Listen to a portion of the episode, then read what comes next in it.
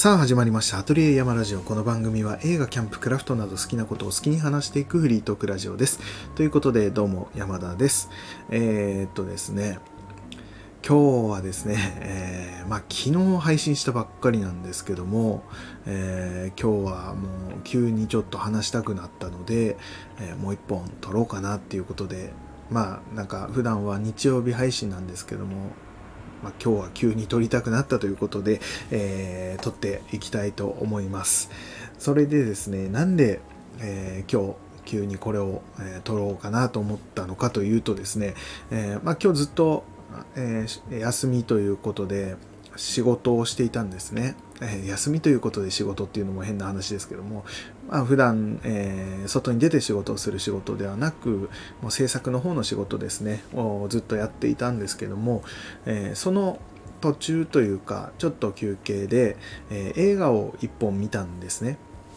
っていうのがですね、まあ、前から何度も見ている映画ではあるんですけども、まあ、それを今日は紹介したいなと思っていたんですがその映画っていうのが「シング・ストリート」ですね。シング・ストリート未来への歌っていう、えー、映画なんですけどもこれをですね久しぶりに見返してでまあいい映画だなと思って毎回見てはいるんですけどもそれをですね今仕事が終わってさあじゃあ家に帰ろうかなって思った時にどうしてもそのなんだろう映画の、えー、なんだろう感想というか印象というか余韻というかそれがずっと仕事中も残っててあこれなんか話したいなというかこの余韻残ったままなんかラジオを撮っときたいなっていう感じが急にありましてじゃあ、えー、撮ってみようかなっていうことでもう今帰ろうかなって思ってたんですけども急遽ちょっと撮ってみようかと思って、えー、話し始めました。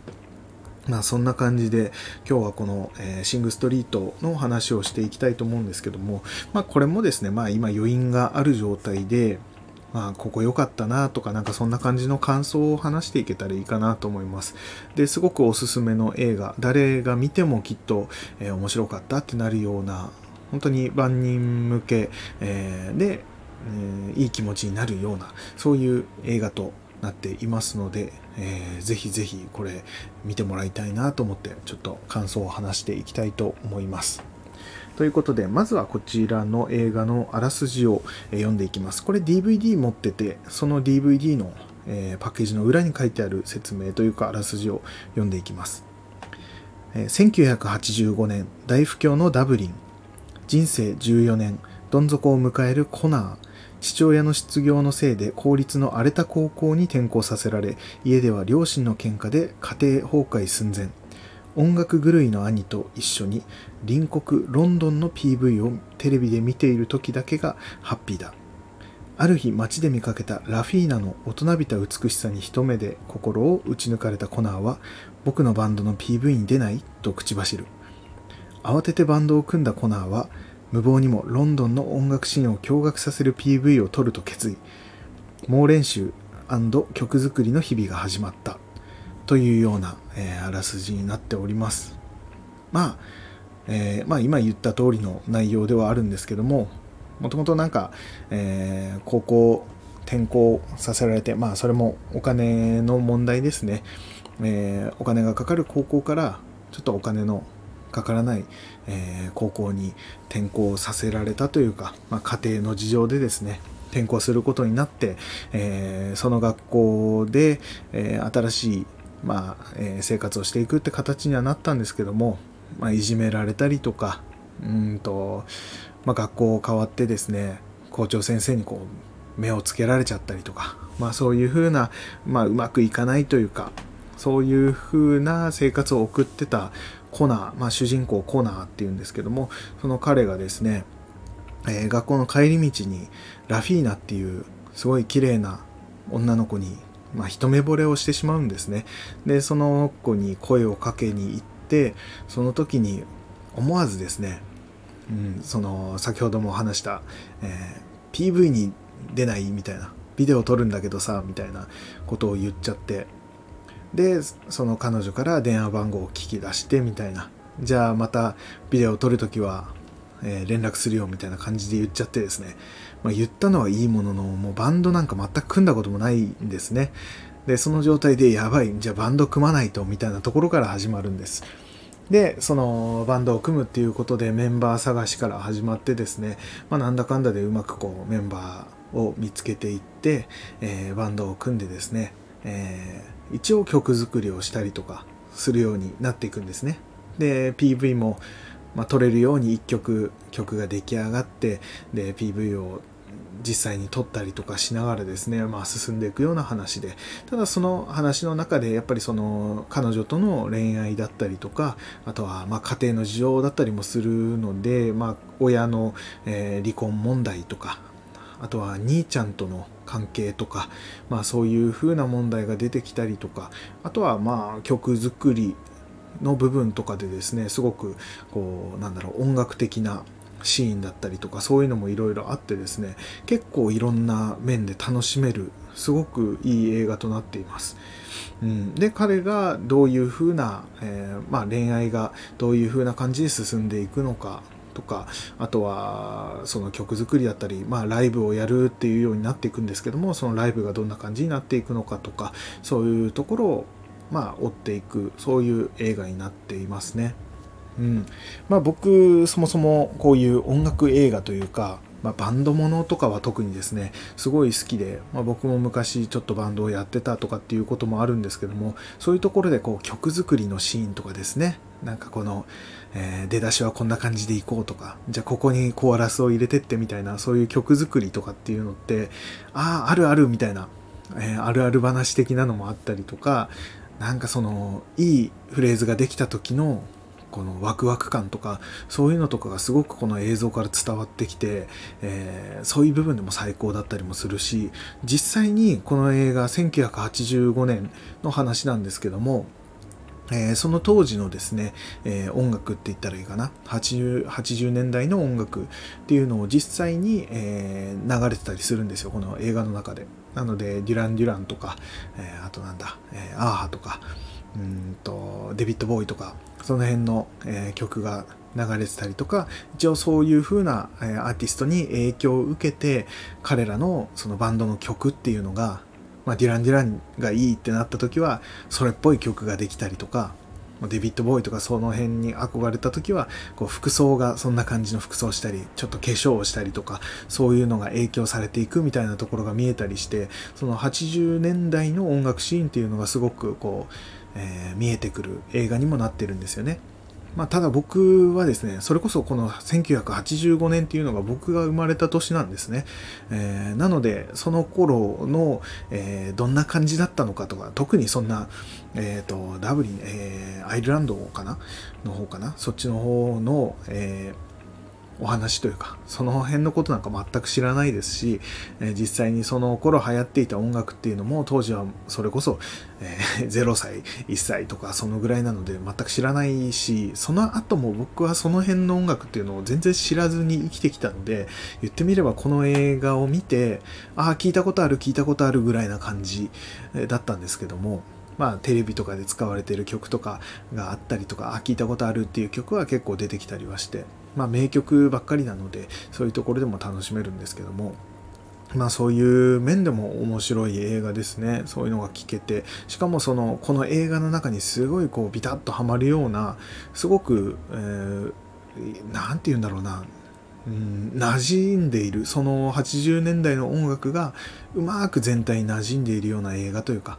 まあ、実際にその彼らが、えー、バンドで作るオリジナルの曲っていうのもやっぱりその当時の、えー、音の感じとかそれこそ PV の映像とかもすごいそれっぽい映像だったりとかうんすごいその当時の、えー、感じがうまく描かれているんだろうなっていうのが感じられるような映画ですね。でその恋愛の部分とかですねはですねその彼女がですねえ声をかけて PV に出ないかって言った彼女ラフィーナはですねもともとモデルを目指していて、えー、っていうような感じの彼女なのですごく美人な人なんですよね。でその彼女をなんとかこう自分の方を向いてもらいたくて彼は頑張って曲を作ったりとかうーんなんだろうなその PV に出た時とかもうんまあちょっとこう近寄れるような形でですね、えー、思いを思いを伝えるでもないのか。まあアピールはしていくんですけどもただ彼女には一応年上の彼氏っていうのがいてでその彼氏とですねうん、まあ、その彼女がモデルで成功するためにロンドンに行きたい。隣の国、えーえー、ロンドンに行きたい。っていうふうなことを言っていてある時その彼氏と一緒にロンドンに行ってしまうんですよね、えー、主人公のコナーには何も伝えず行ってしまったりとかしてですね。まあなんかこういなくなってしまったりとか。ただその彼女も彼とうまくいかず戻ってくるとかっていうことがあってその戻ってきた時に、えー、コナーがその彼女に対してどういうふうな対応をするのかとかうーんなんだろう彼女がすごい弱気になって帰ってきたりするんですよね。その時にコナーがどういう対応をするのかとかっていうのもすごくうん、面白い部分というかやっぱり恋愛の部分まあ若い14歳とかその辺の恋愛だったりもするんですけどもただなんかこううんこうなんだろうなうん懐かしい感じの恋愛の感じとかがするというかまあそういうところも面白いというかねうんいいなって思えるような恋愛のまあ駆け引き的なのもあったりとかすごいロマンチックなところがあったりとか、うん、そういうところもすごい楽しめる映画ですね。でこの映画で、まあ、僕がすごい好きなシーンまあすごいいいシーンめちゃくちゃいっぱいある映画なので選ぶのも大変なんですけどもその中でも結構好きなシーンっていうのがですねうんまあ見返して今日久しぶりに見返してあここの表現良かったなって思えたシーンっていうのがあの兄ちゃんとこのコナーの関係性ってすごい仲がいい兄弟でただどっちかといったらやっぱり兄ちゃんにコナーがこうべったりくっついている感じって言ったらいいかな。兄ちゃんがめちゃくちゃ音楽好きでまあいろいろ物知りででまあ人生としても先輩でっていうところでコナーに対して音楽の良さをこう教えたりとか、まあ、それこそ女性とのこうなんだ駆け引きみたいなところの、えー、アドバイスをしたりとかそういうことをすごく兄ちゃんからそういうのを学んで言ってみれば兄ちゃんがえー、辿ってきた道を一緒にコナーもついていっていっているっていうような感じというかまあそれ劇中でもなんかそういうような、えー、セリフがあったりもするんですけども、まあそういう風な兄弟なんですね。仲のいい兄弟。ただ、兄ちゃんも兄ちゃんでやっぱり、その親の不仲な親の間にいて、すごくこう、なんだろうな、うまく、うん感情を抑えられなくなってきてというかまあその大学も中退して引きこもり状態になってたりもするっていうのもあってまあ兄ちゃんも兄ちゃんですごくこう葛藤があってまあ、苦しんでいる状態だった時に、えー、もう爆発してしまうっていうシーンがあるんですね。その時にコナーと2人のシーン主人公と兄ちゃん2人のシーンで兄ちゃんが爆発してしまうんですね。感情がもう溢れ出してしまうと。でそれをに圧倒されてしまうというかコナンもまあ今まで仲良くしててもう言ってみれば兄ちゃんが全てだったぐらいの、まあ、コナーからするとその兄ちゃんが崩れてしまうところを見るっていうシーンなんですよね。でその時にコナーもこうなんだろうな頑張ってこうなんだろう何ともない風を装ってはいるんだけどやっぱりコナーの方も耐えられなくなってちょっとトイレに行ってくるって言ってその部屋を出ていくんですね。でその次のシーンでコナーが洗面所でこう顔を洗ってるシーンになるんですけどももうその顔を洗って顔を拭いた後にもまたこうなんだろう溢れ出して泣いてしまうっていうような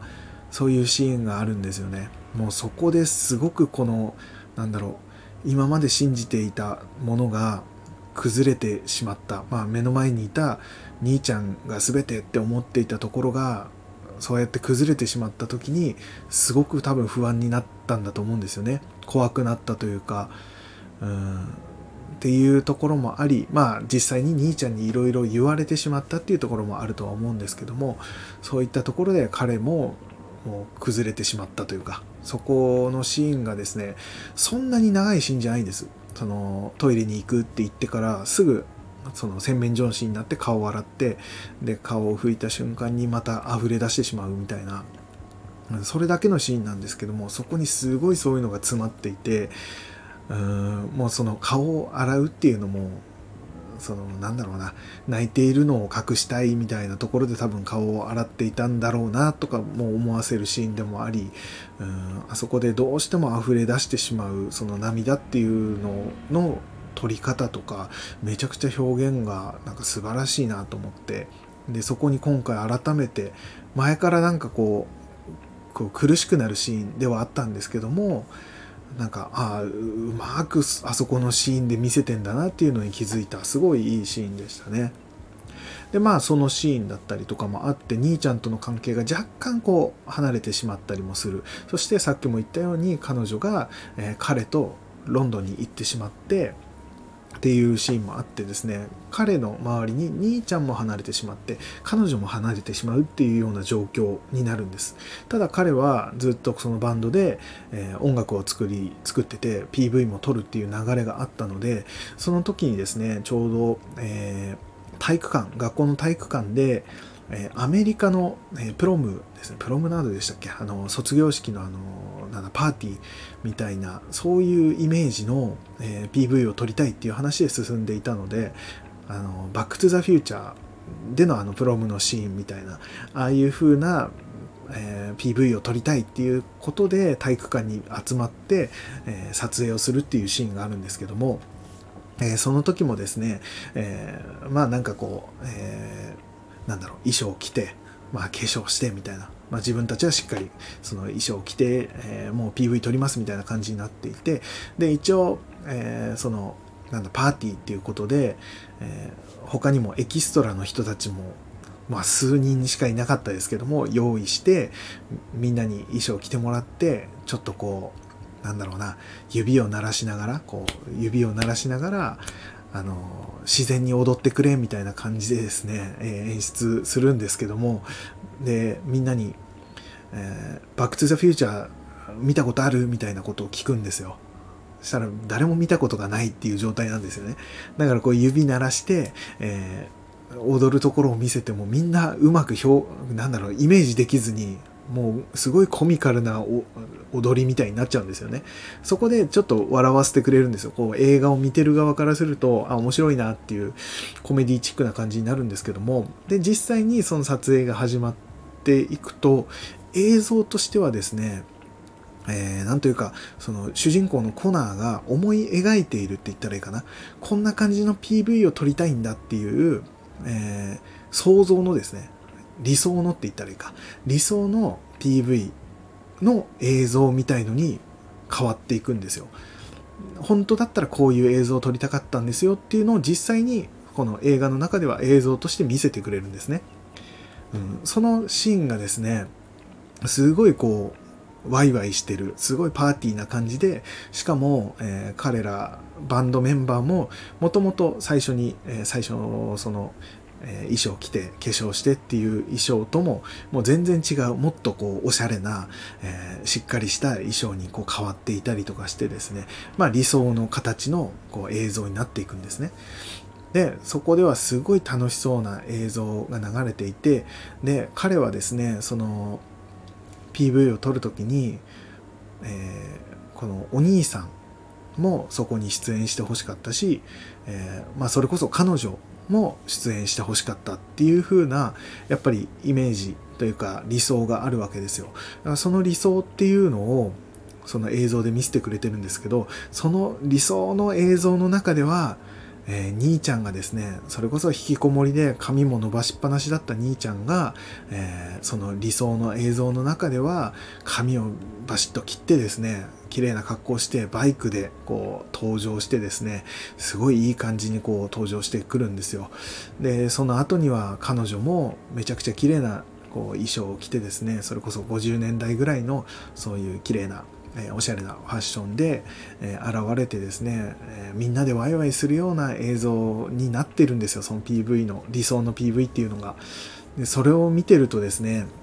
まあこの映画を見ているこっち側ですね僕ら側からするとですねやっぱりコナーが今兄ちゃんとの距離ができている彼女もいなくなってしまっているっていう状態。彼女がそこに参加できない状態になっている、えー、状態でですね。でもその理想の映像っていうのは映像としては見せられているんですよ。うんだからこう見てる側からするとコナーのその今の現状のすごいこう悲しい気持ちと、えー、映像としては彼の理想のめちゃくちゃ楽しい感じの PV っていうのを見せられているっていうこの感情のなんだろうな落差がすごいというか。だから映像としてはすごい楽しげな映像を見せられながら心の中ではこう結構辛い思いにさせられているっていう何とも言えないあのなんだろうなこう見てる側の感情というかあの映像はあんまり他ではこう見られないような映像なんじゃないかと思ってここはすごい、えー、まあ、悲しくもありただすごく面白い映像になっているなという